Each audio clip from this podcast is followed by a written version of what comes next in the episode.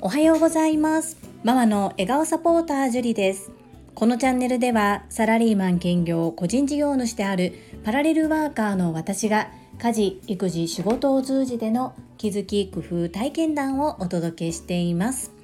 さて皆様いかがお過ごしでしょうか？本日は10回に一度の雑談会の日です。今日はちょっと新たな試みということでママたちの雑談会みたいな感じでお届けしてみたいと思います。コメント欄で働くお母さんの子育てについてのやり取りがいくつかありました。そちらを読ませていただき私が感じたことをお話しさせていただきます。そして私が先日中学校1年生の長男と親子対談をしました。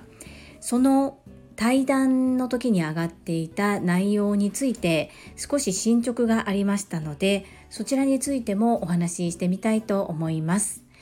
そしてこの本題に入る前に一つお詫びをさせてください。ともちんさん聞いておられますでしょうか？ともちんさんから3日ほど前にいただいていたコメント私はどうやら気づかずにスルーしてしまっていたようです。文章では読んでいたんですが読み上げとコメント返信をできていない状況です。せっかくとても丁寧にいつも温かいメッセージをいただいているにもかかわらずコメントの読み上げ返信ができていなかったことをお詫び申し上げます。ともちんさん申し訳ありませんでした。そして今日心を込めて読ませていただき返信をさせていただきます。このともちんさんの内容も本当にママの雑談会ザ親子編という感じになりますので皆様最後までお付き合いいただけると嬉しいです。よろしくお願いいたします。初めてこの配信を聞いてくださる方にも分かりやすくするために最初に少しお話をさせていただきたいのが先日私が第425回の配信で親子対談ということで中学校1年生の長男とクラブ活動について話をしました。今彼は少しそこ悩んでいます。でそのことをま正直に吐露吐き出してお話をしたことによってリスナーの方々からいろんな意見をいただきました。とってもとっても私にとっては本当に自分では考えつかないような角度からお話しいただけたりで皆さんのコメントがとってもとっても貴重な参考となり本当にありがたかったんですね。でその中で実際に働くお母さん同士が私はこう考えていてこんな風なんですこんなんですっていうようなやり取りがありましてそこに関しては私はコメント返信の中で読み上げをしませんでした。なので今回まずともちんさんの子育てそしてクラブ活動に関するお子様とのやり取りを読ませていただきその後泉さん玉美さん高橋亜紀さんのやり取りを読ませていただきます。そこで私が感じたこと思うことをお話しさせていただいて長男のクラブ活動についてある一定の結論が出ましたのでそこを共有していきたいと思います。まずはともちんさんからいただいたコメント。第425回親子対談。中学生のクラブ活動との向き合い方コメント返信にお寄せいただいたコメントです。ともちんさんからです。ジュリさんおはようございます。ジュリストナンバー6のともちんです。流星くんのお話から長男次男の学生時代の時のことを思いました。私の長男と次男は小学校の時から野球をしていました。当時旦那さんが厳しい人で野球の準備ができていなかったり寝坊するとやる気がないとよく叱ってやめるやめないという話になっていました。次男は途中で辞めることを決断して辞めさせましたが後に辞めたことを後悔したと言って中学では自分から野球部に入りました。私としては海外のように仕組みや環境が許すのであればやめていろいろなことを試すのもいいかもしれないとは思います。しかし今の日本のシステムの中で道具を一から一式親が揃えてさせたりする中では子供が辞めると決めて約束したのなら頑張って続けてほしいと思う気持ちがありました。子供も3番目になり綾乃に関しては心に余裕も出てきてか試合でかっこいいところ見たいなとか言って励ましています。難しい問題かとは思いますが私は後に長く続けてきたことが良かったと思える日が来ると思い続けられるよう応援できるといいのかなと思いました。ということでともちんさん貴重なお話を聞かせてくださりありがとうございます。まさにここですよね。親の気持ちと子供の気持ちの相違。そしてやってみたけれども違うと思ってまたやるのか違う道へ行くのかっていうところ。それからやはり親としてはそれだけ全部道具を揃えた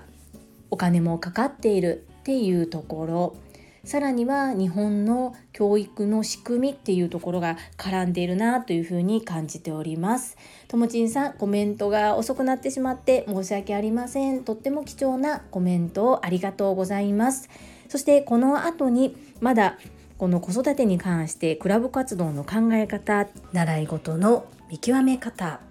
続けるのかやめるのかなどについてもコメントが続きます第426回の発酵調味料手作りみりんコメント返信の中での高橋明さんの発言から続いてまいります。高橋明さんのコメントへは返信読み上げさせていただいたのですがもう一度そのクラブ活動の部分だけ読ませていただきます。部活問題は大変そうですね。フグもそのうちぶつかるのでしょうか？コメントも継続派の玉美さんとやめてもいい派の泉さんがいてどちらが悪いではありませんがいろんな考え方ができるなって思います。私もすぐにやめてしまう方だったので大人になってからはそれがコンプレックスとなり克服のために継続ができるようになったと思うとやめちゃうことが悪いことではないとも思います。ということでこのコメントに対してたまみさんからです。子育て難しいですね。どれが正解かはわからないしどれが正解かなんてないのかもしれません。子どもたちも一人一人違うので頑張って続けたことが良い経験良い糧となる子どももいるでしょうし清く諦めることで次のステップへと進んでいける子どももいると思います。そう考えるとますます難しい。ですがこのように皆さんの意見体験を聞ける場があることが本当にありがたいです。大切なことは子供としっかり向き合って話を聞いてあげることなのかもしれませんね。私にはそこが足りていないと思うのできちんと向き合い話を聞き子供の気持ちも大切にしていこうと改めて自分の在り方を振り返ることができました。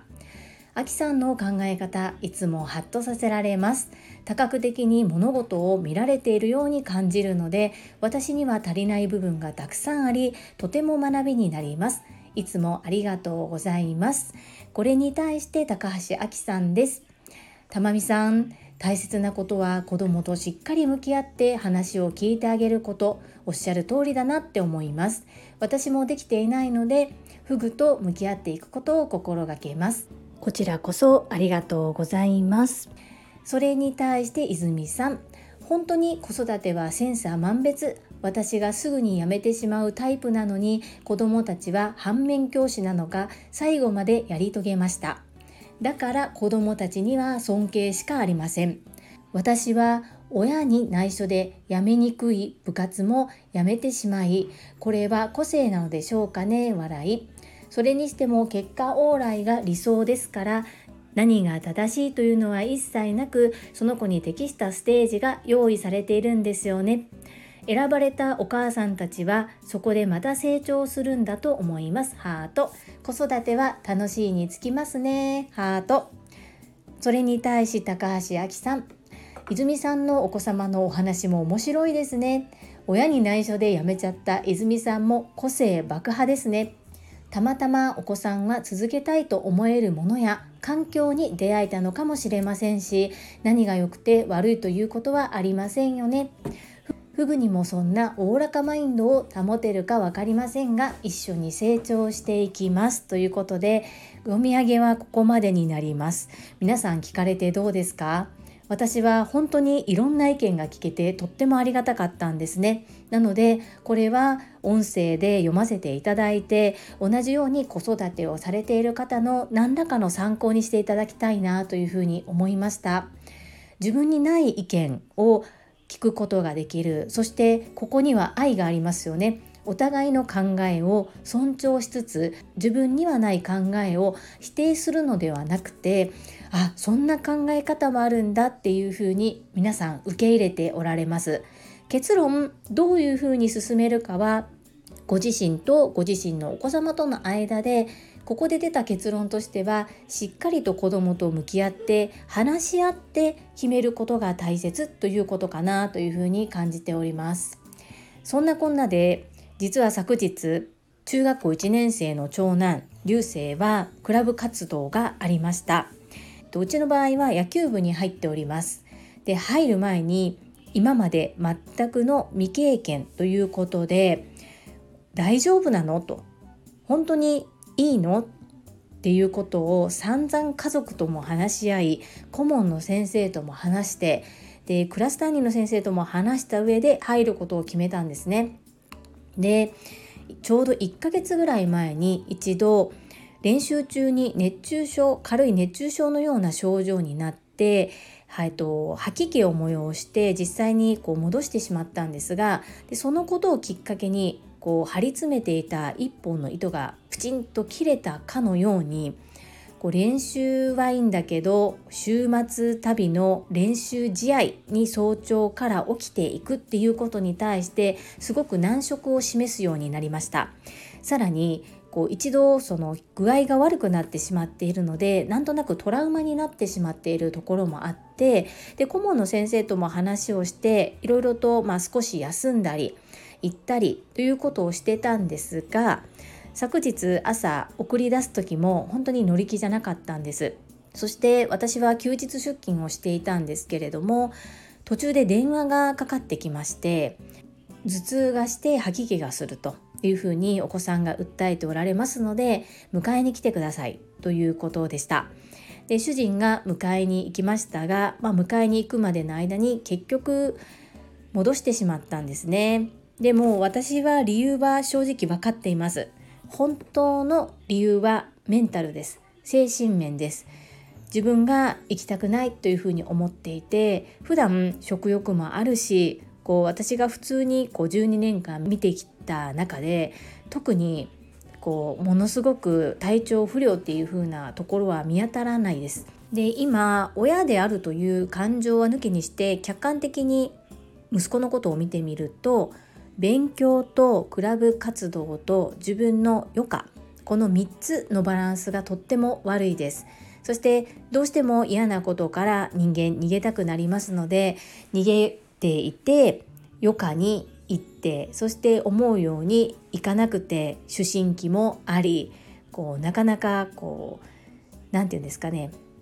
もやもやとしていて親に当たってしまったり弟に当たってしまったりっていうところが最近よく見えていました。なので昨日練習試合中に具合が悪くなってしまってそして、まあ、その後練習試合に参加することができず、まあ、寝込んでしまったっていうのは本当に、まあ、ある意味きっかけになったかなというふうに思いました。で実際に私も先日親子対談をした後から昨日までの間に私の心はもう決まっていました。あとは本人がどう決断をするかっていうことを見守っていたんですけれどもなかなかそれこそ親子でゆっくり話を取る時間がないということを言い訳にしてしっかり話し合う時間が持てていなかったなということを反省しております。で主人が迎えに行ってで私も休日出勤していたのでピックアップしてもらってそこで3人で話をし私親としてはもうやめさせようと思っています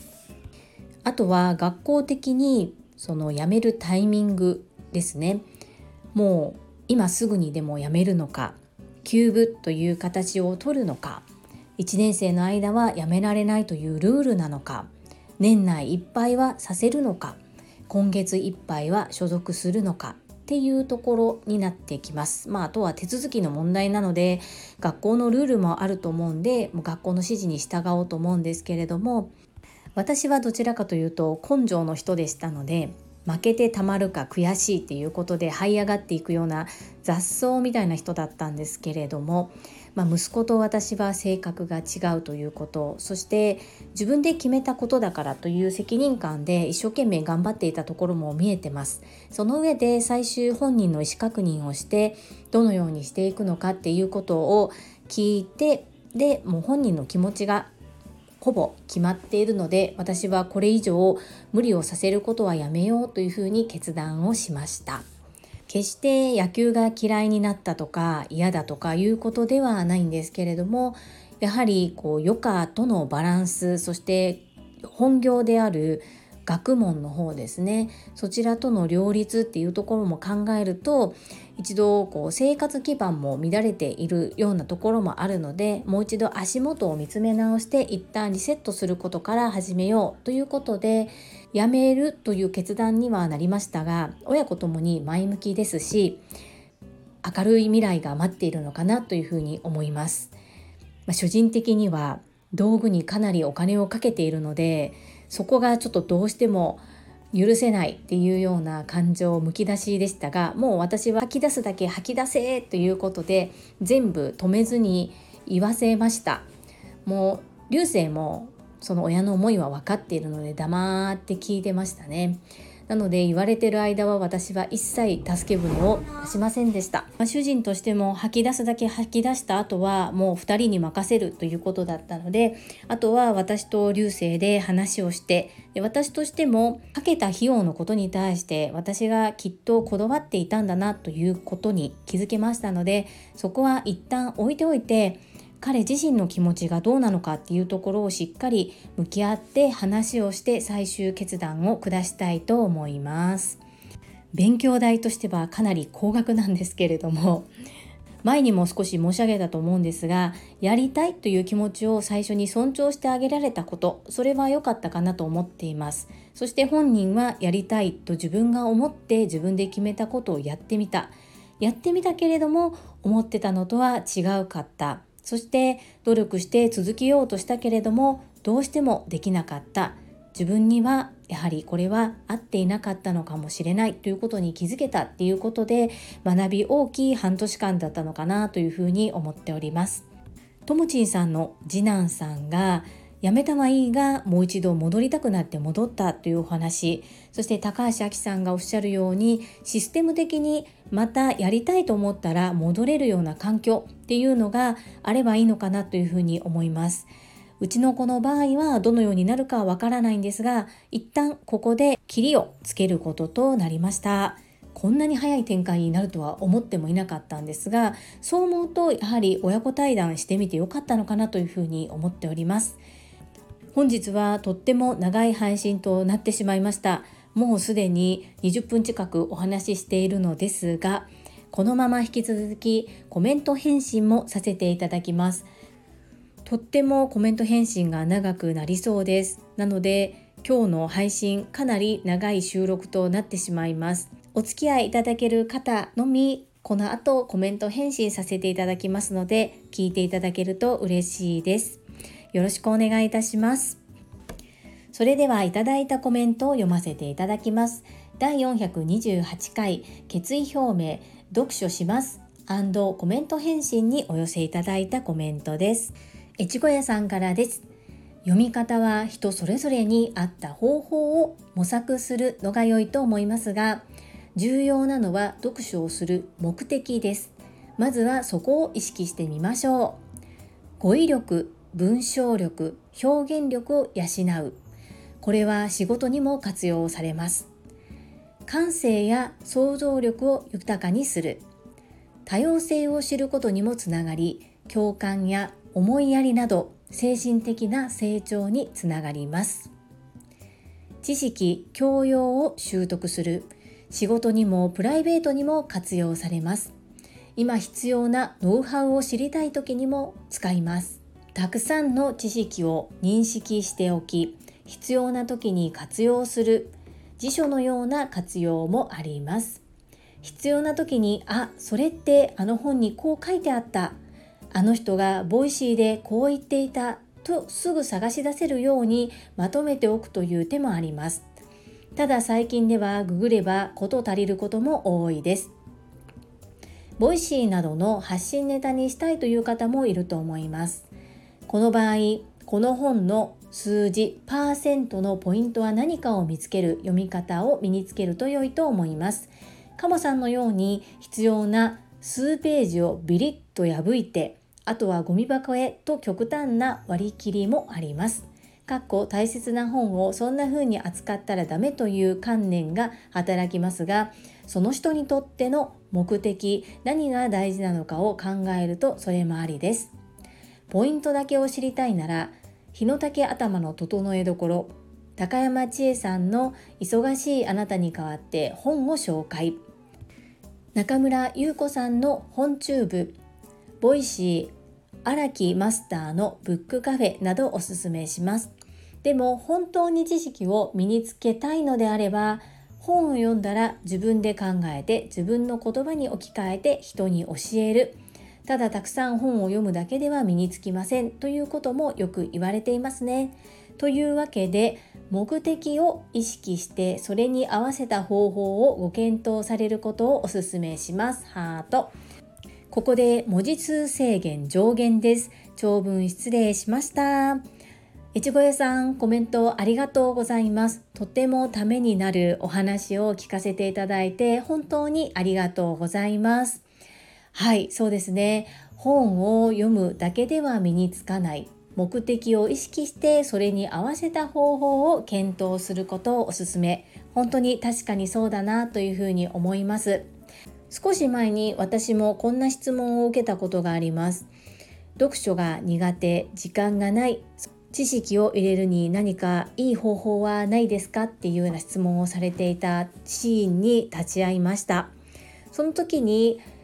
今越後屋さんがご紹介くださったように実際に本を読んだ方がポイントをかいつまんで音声だったり YouTube で配信されているそういったものを活用するのもいいですよっていう風な回答をされていた方がいらっしゃいました。本当に目的が何なのかによって得たい情報が変わるので読書イコール素晴らしい読書イコール知識が増えるということではないというのを改めて感じることができました。ちなみに越後屋さんスタンド FM の文字制限って何文字ですか？かなり私は文字制限ないと思ってたんですが越後屋さんならご存知のようですね。もしご存知でしたらまた機会がある時に教えていただけると嬉しいです。素敵なコメントありがとうございました。続きまして中島みゆきさんからです。読書宣言お忙しい樹里さんがすごいなぁと感心し刺激を受けました。私も読書が大の苦手。でもこれを機に始めてみます。いっぱいありすぎて何から読もうかな笑い。中島みゆきさんコメントありがとうございます。私も隙間のちょこちょこ時間を利用してもう年内2ヶ月で4冊読む。決めましたのでねこの目標に向かって頑張ります。ちなみに一昨日から読み始めました本は今は半分まで読み終えました。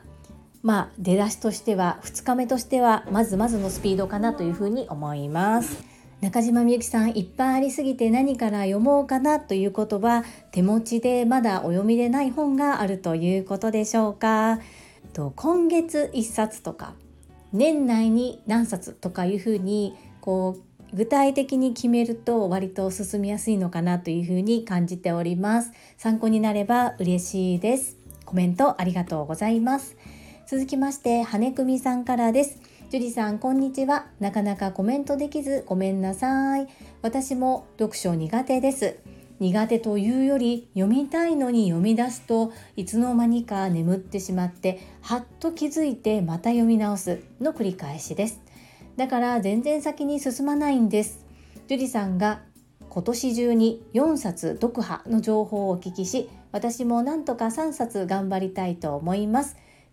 かっこできるだけ薄めの本でということで羽組さんコメントありがとうございます。コメント全然気にしていただかなくて大丈夫です。このように聞いてくださったりたまにフラッとコメントいただけるだけでも本当にありがたいです。お気遣いありがとうございます。わかります。読み出すと寝てしまうっていうのね。昨日私は電車の中で読んだんですが座っていたこともありちょっとね眠気に襲われました。そんな時は潔く読むのをやめて私は仮眠をします。あとは少し優しくて読みやすい本から入るっていうのも読みやすいかなというふうに感じたり私が先日ご紹介させていただいた7つの習慣漫画で読みますっていう形で学ぶ本なんだけれども漫画から入るっていうのも一つ手かなというふうに感じております。羽久美さんコメントありがとうございます。続きましてインタビュアーうなみいくよ元局アナウンサーさんからです。わー素敵です。ここで公言してしまえばやりますもんね。ぜひぜひアウトプットまだしてくださいね。私も7つの習慣は漫画で持っていますが自分の中に落とし込めているかどうかというと微妙です。またこれを機に読んでみます。今本がたくさんあるので1冊ずつトライします。うなみくよさんコメントありがとうございます。そうなんです私とっても不思議なんですけれどもたくさん読書する方って忘れないのかなって思うんですよね。私も23年前に読んだ本の内容を聞かれてもめっちゃ良かったんけどえっとポイント何やったっけ？みたいな感じで思ってしまったりもします。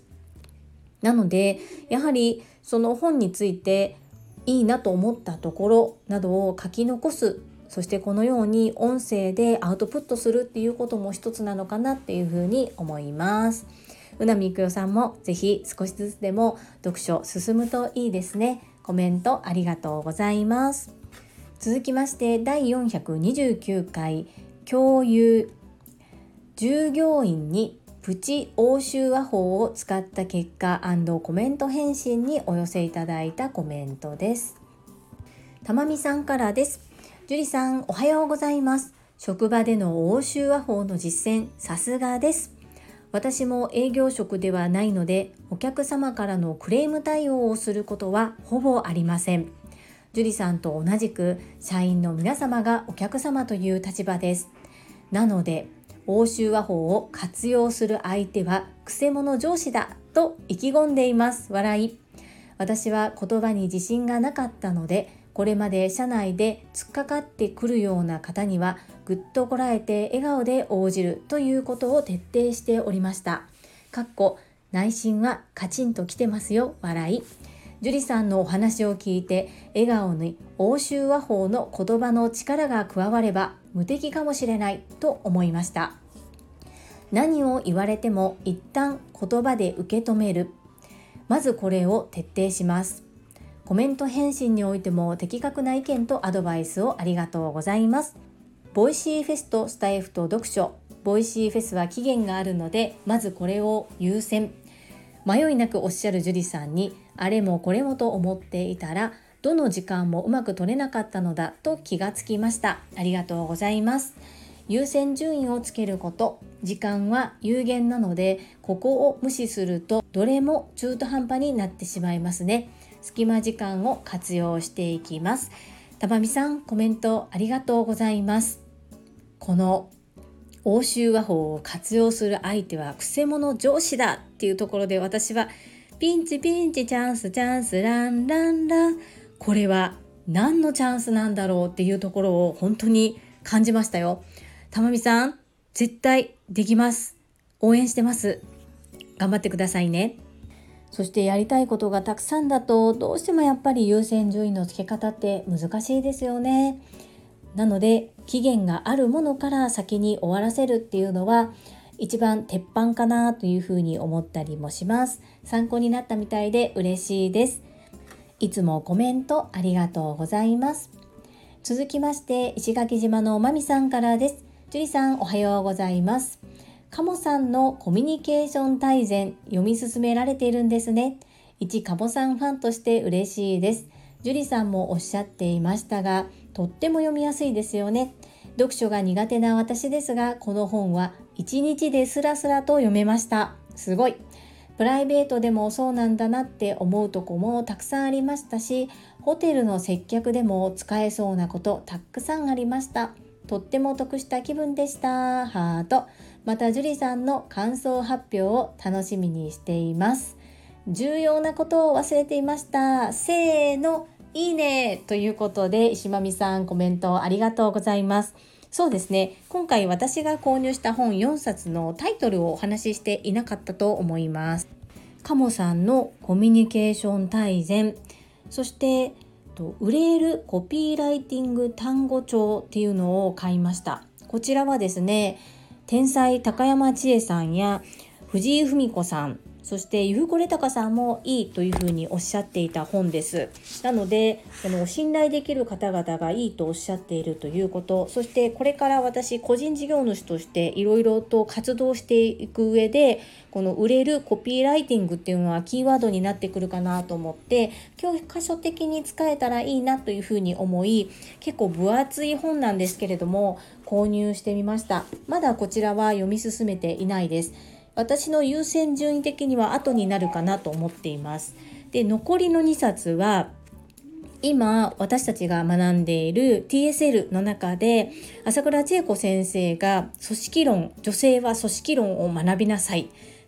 そこが分かっていないとダメですよっていうようなことをおっしゃっていたと思うんですね。そこでと購入した2冊になります。1冊がカモメになったペンギンということで組織を変えることに成功したペンギンたちのリーダーシップがあらゆる場面で生かされていますというそんな本ですね。それからザ・チーム5つの法則ということでこれかなり難しいっていうふうに言われました。ですがいろいろそれこそ高山千恵さんもこの本について YouTube でお話しされていますし他の方も YouTube でいろいろ発信されまとめを発信されてくださっていたりするのでそういったサブ的なものも活用しながらこれを読んで組織論っていうのを叩き込みたいなというふうに思っています。なので私の順番としてはカモさんを読み終わったらこの組織論に関する2冊を読んで最後に売れるコピーライティング単語帳を読みたいなというふうに優先順位をつけております。はい。石間美さん、カモさん大好きですもんね。ぜひぜひ私の感想も話させていただきますが、まみさんの感想も聞いてみたいなというふうに思いました。いつもコメントありがとうございます。せーの、いいね。続きまして、ひろぴょんさんからです。樹里さんおはようございます。会員番号18番のひろぴょんです。職場の部門長に対する欧州和法を用いた対応、素晴らしい実践行動ですね。人生すべてが営業、誰に対しても応用可能なのですね。怒っている人は困っている人と鴨明さんがよく話されていますが怒っている人にそのトーンで対応すると怒りが倍増して横柄な態度を引き起こすのでしょうか？その点欧州和法で対応すると相手が持っている問題点を冷静に分析できて自信を持った言葉で的確な内容で対応できるので相手も自分の困りごとの解決策を冷静に聞くことができるのかもですね。そう考えると常に何事に対しても冷静に対応できる欧州和法恐るべしですね。樹里さん、読書も頑張ってください。宣言すれば必ずやり遂げる樹里さんですから応援しています。ひろぴょんさん、コメントありがとうございます。そして本当にいつもいつも過去回まで聞いていただいて、たくさんのいいね、本当にありがとうございます。なかなかお礼をお伝えするタイミングがなかったのですが、コメントをいただけたので、この場をお借りしてお礼申し上げます。いつも温かく見守ってくださり、本当にありがとうございます。鴨明さんの怒っている人は困っている人っていうのは、鴨明さんの Voicy で聞いたことがあります。それを聞いてから職場でもうプリプリ怒って文句を言っている方を私はそうですよねっていう形でずっと話を最後まで終わるまで聞いてでそれで対応するとやはり吐き出すことで楽になるのかこう困っていることを解決できてほっとされているのか話し終わった後にはありがとうと言って出て行かれる方もいたりしてやっぱりこの言葉怒っている人は困っている人っていうのは合ってるなというふうに実感しています。欧州和法まだまだ完璧ではありませんし一部一部少しずつ挑戦して実行している程度なのでこの週末 TSL の方で欧州和法を実践する場を設けていただいているので積極的に参加して少しでも身につけていきたいと思います。ひろぴょんさんありがとうございます。はい。宣言して必ずやり遂げたいと思います。じゃなくてやり遂げます。コメントありがとうございます。続きましてゆうこれたかさんからです。樹里さんへ皆さんのコメントからいかに7つの習慣が名所であるかが伺い知ることができます。私は読書が苦手なんですが樹里さんの頑張る姿を見てトライしてみようと決意しました。社会人として終わってると思われないように年内までに 読了すべく取り組みます。樹里さんの背中でいつも学ばせていただいています。本当にありがとうございます。感謝して。もうゆうこれだかさんやめて。本当に。も う笑って読まれ。このコメントはネタですかっていう感じなんですけれども。えっと読書が苦手って何言ってるんですか？本当にもうツッコミどころ満載です。よで最後感謝してって絶対これ河野ひ子さんの真似ですよね。リスナーの皆さんに暴露しちゃいますが社会人として7つの習慣知らんなんて終わってんでって言ったのは言ってくれたお友達は何を隠そうゆうこれたかさんです。きっと気づいている方は気づいておられたかなというふうに思ったんですが もう黙っとこうと思ったんですけどもう 言っちゃいました。そうこの漫画本をくださったのもゆうこれたかさんでした。ゆうこれたかさんは読書家なんですけれどもやみくもに自分が読んだ本をこれええでこれええでというふうに人には勧めない方です。相手の立場そして置かれている環境考え方なども考えた上で何がこの方に今必要かっていうのを分析してそしてドンピシャな感じで提案してくださいますね。そういうなんか商売できそうな気がするんですけどね多分そんなサービスあればとってもありがたいと思うんですよね。この組織論の本も私は何を買っていいのかさっぱりわからなくってゆふこれたかさんに相談させていただいてでご紹介いただいた本を購入しましたいつもほんまにありがとう目標を達成します続きまして中島みゆきさんからです。樹里さんおはようございます。キラキラ眩しい太陽が気持ちよい朝。樹里さんの美しい声を聞きながらヨガをしています。偶然ですが私も昨日から鴨頭さんのコミュニケーション大全を読み始めました。パチパチパチパチ。せーの。いいね。読みやすい本なので今日中に読めるかな。明日結果報告させていただきますね中島みゆきさんコメントありがとうございますそしてヨガのお供に私の音声配信ということでなんだか本当に恐縮なんですけれども活用いただきまして本当に嬉しいですありがとうございますそして嬉しいです。同じタイミングでカモさんのコミュニケーション大全を読んでおられるということで、感想を共有できることをとっても楽しみにしております。私はまだ半分しか読めてないんですが、もう読み終わられたのでしょうか頑張ります。楽しみです。中島みゆきさん、コメントありがとうございました。続きまして、第3からです。樹里さん、おはようございます。いつも配信ありがとうございます。お仕事子育てしながら毎日配信やはり樹里さんはすごい人です7つの習慣会社で勤めていると必ず一度は上司や先輩方から読めと勧められる一冊です読むのですがなかなか行動につなげられず今に至っています。記憶の呼び起こしのためにもう一度内容を振り返ってみます。笑い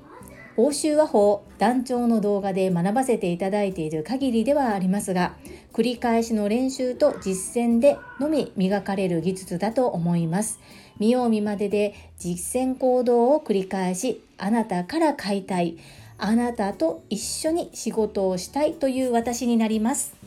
視座が高い方たちだけが集まるトラファミリーのコミュニティ不思議ですよね。こんな方とコミュニケーションが取れるのは本当にありがたいです。今後ともよろしくお願いいたします。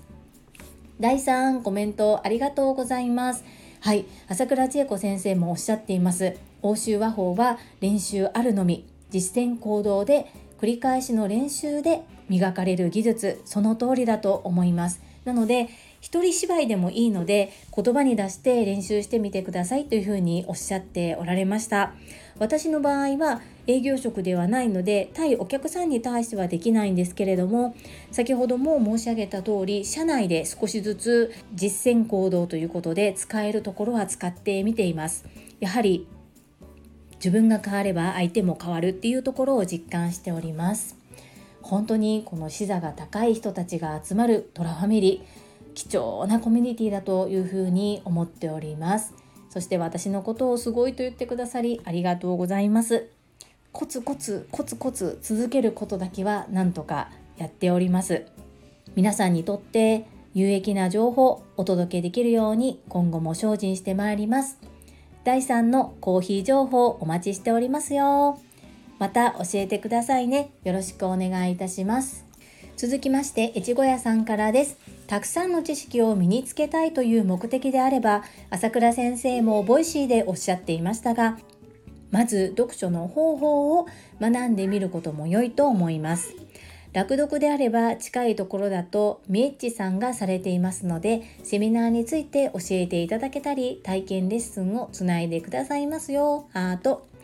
偉そうにつらつら書いている私も実は読書が苦手なので日野武さんや千恵さん依存です。落読も普段使っていない脳を活性化することを目的にしています。脳を活性化できると読書だけではなくいろいろなところで役に立つはずです。脳の活性化という視点でものすごく集中すれば右耳と左耳で同時に違うものを聞くこともできます。実際私は2つのオンライン会議を同時にこなすこともあります。すごい。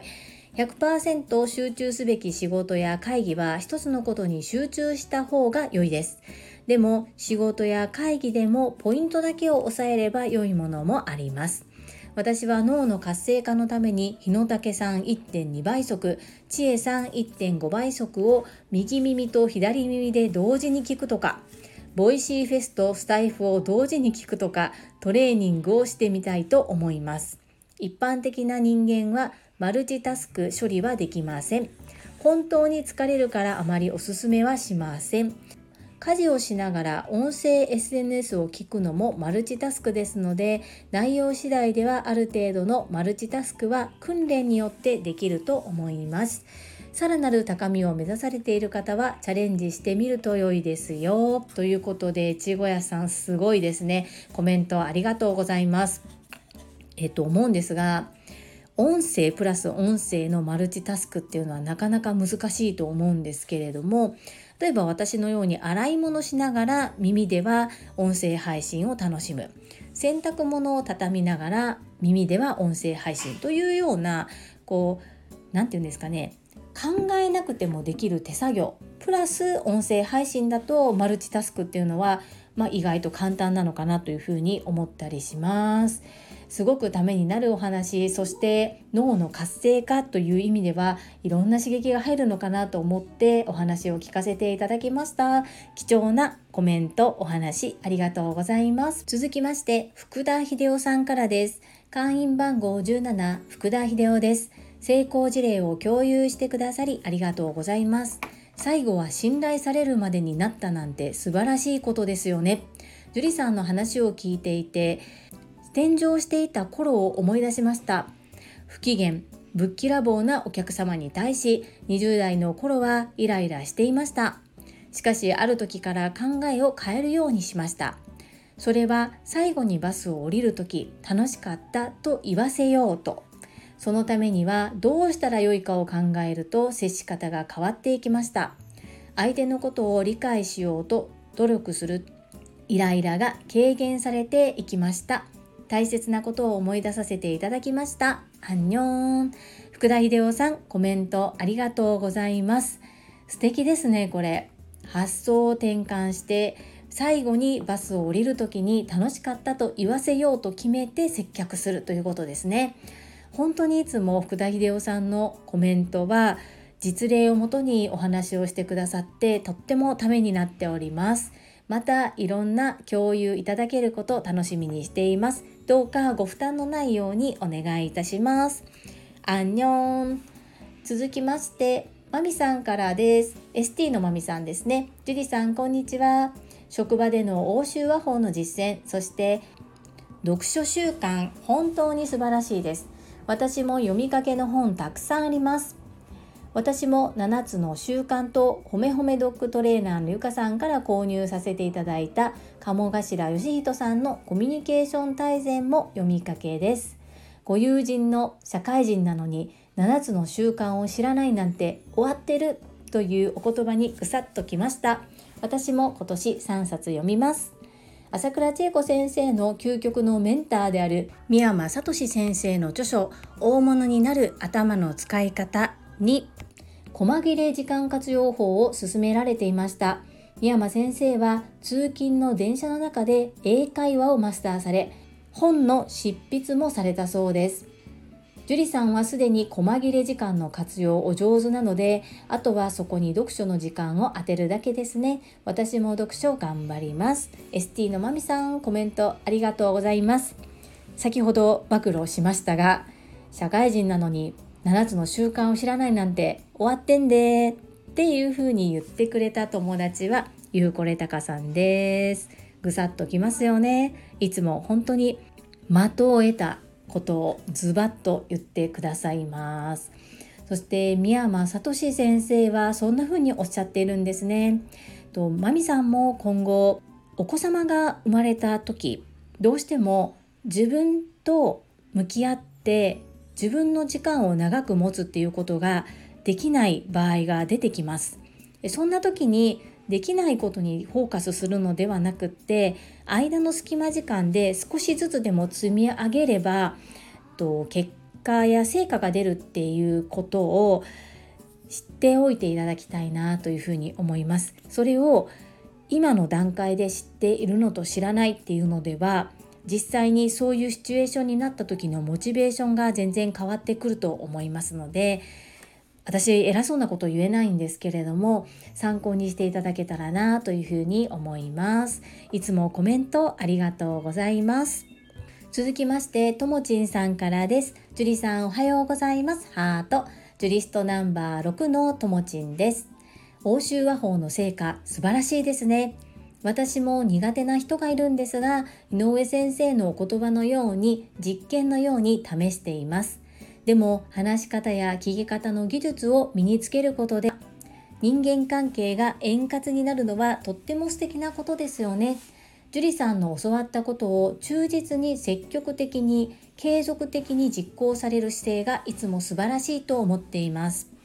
読書については私も読みたいけど積まれている本がたくさんあります。7つの習慣もその中の1冊ですよ、笑い。ちなみに綾乃は読書家で漫画も含めてよく本を読んでいます。私も今年中に2冊読みますね。ともちんさんこの度はコメント返信遅くなってしまって申し訳ありません。そしていつもいつも心温まるメッセージをありがとうございます。はい。話し方や聞き方で人間関係が円滑になる素晴らしいことだなと思いますし46歳になった今更ですがそれを知ることができてよかったなというふうに思います。私ね本当に変わりたいんです。引っ込み思案なところも嫌だし常に後ろ向きに考えている自分も嫌なんですよね。でも変わるきっかけがなかなかなかったしもう私なんてっていう沼にはまってたんです。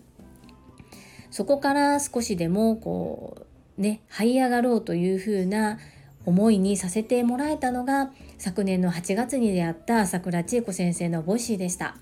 でそこでもう変わると決めたんです。なのでいろいろと教わったことをそのまま素直に実践行動に移してみようと思って一生懸命取り組んでおります。その姿勢を素晴らしいと言っていただきましてとっても嬉しいですありがとうございます。ともちんさんもできます。必ずできるのでやってみてほしいなというふうに思います。そしてともちんさんも2冊年内に本を読むんですね。7つの習慣と本当のリアル版の本はとても難しいと聞いています。なので私の場合は漫画から入ります。きっと漫画だと綾乃ちゃんも一緒に読めるのではないかと私思いました。綾乃ちゃんすごいな読書家なんですね。羨ましいです。そして綾乃ちゃんが読んでくれてその書簡を聞いてみるっていうのもともちんさんのためにもなりますし綾乃ちゃんの自分がインプットしたことを相手に伝えるためにアウトプットするっていう練習にもなるのかなというふうに思います。綾乃ちゃん素敵ですね。漫画も含めて本をたくさん読んでおられるっていうことでとっても知的な女性になりそうですね。今日も一緒に聞いてくれているのかな？綾乃ちゃん読書が好きって素晴らしいことですね。私も綾乃ちゃんを見習って読書をたくさんしていくようにします。そしていつもお母さんと一緒に私の配信を聞いてくれてありがとう。今後ともどうぞよろしくお願いいたします。皆様本日も最後までお付き合いくださりありがとうございました皆様のコメントやいいねにとても励まされてとっても嬉しいです本当にありがとうございます最後に一つお知らせをさせてください。タレントのエンタメ忍者みやゆうさんの公式 YouTube チャンネルにて私の主催するお料理教室ジェリービーンズキッチンのオンラインレッスンの模様が公開されております。動画は約10分程度で事業紹介、自己紹介もご覧いただける内容となっております。概要欄にリンクを貼らせていただきますので、ぜひご覧くださいませ。それではまた明日お会いしましょう。素敵な一日をお過ごしください。ママの笑顔サポータージュリでした。